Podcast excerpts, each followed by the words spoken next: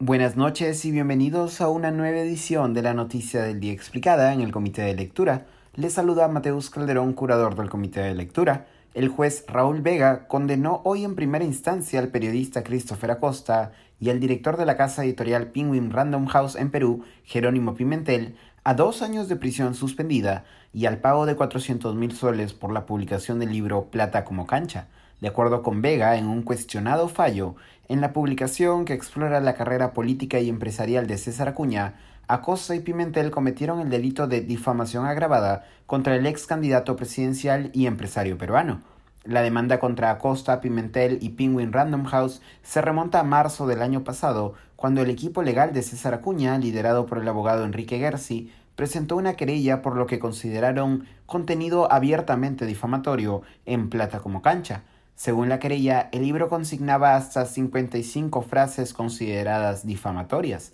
Rápidamente asumida como una forma de amedrentamiento, Acuña exigió en la demanda una reparación de 100 millones de soles y en noviembre pasado solicitó también el embargo de los bienes de Acosta, Pimentel y Penguin Random House, tras varias audiencias, la lectura de sentencia se programó para hoy por la mañana y gracias a la presión de varias decenas de hombres y mujeres de prensa, la misma fue transmitida de manera pública a pesar de la continuada reticencia del equipo legal de César Acuña. En la lectura de sentencia, el juez confirmó en primera instancia el delito cometido por Acosto y Pimentel y argumentó que, si bien el libro cita diversos testimonios, reportajes, expedientes judiciales y trabajos de investigación periodística previos sobre César Acuña, buena parte de las citas consideradas defamatorias por Acuña en efecto no fueron verificadas por el periodista o no provienen de fuente confiable, la argumentación del juez Vega, sin embargo, ha sido duramente cuestionada tanto por expertos legales como por hombres y mujeres de prensa.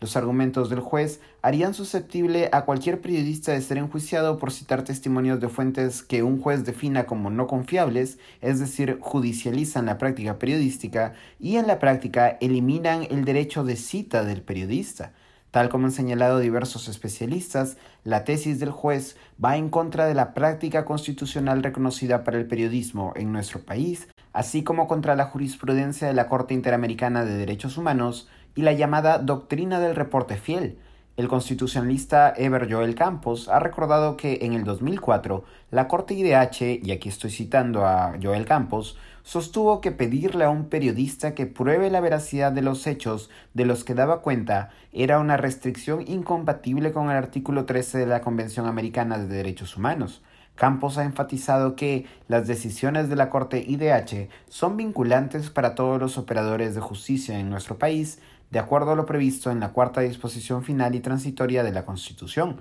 La constitucionalista y exministra de Justicia Ana Neira, por su parte, ha señalado sobre el caso que, según la doctrina del llamado reporte fiel del Sistema Interamericano de Justicia,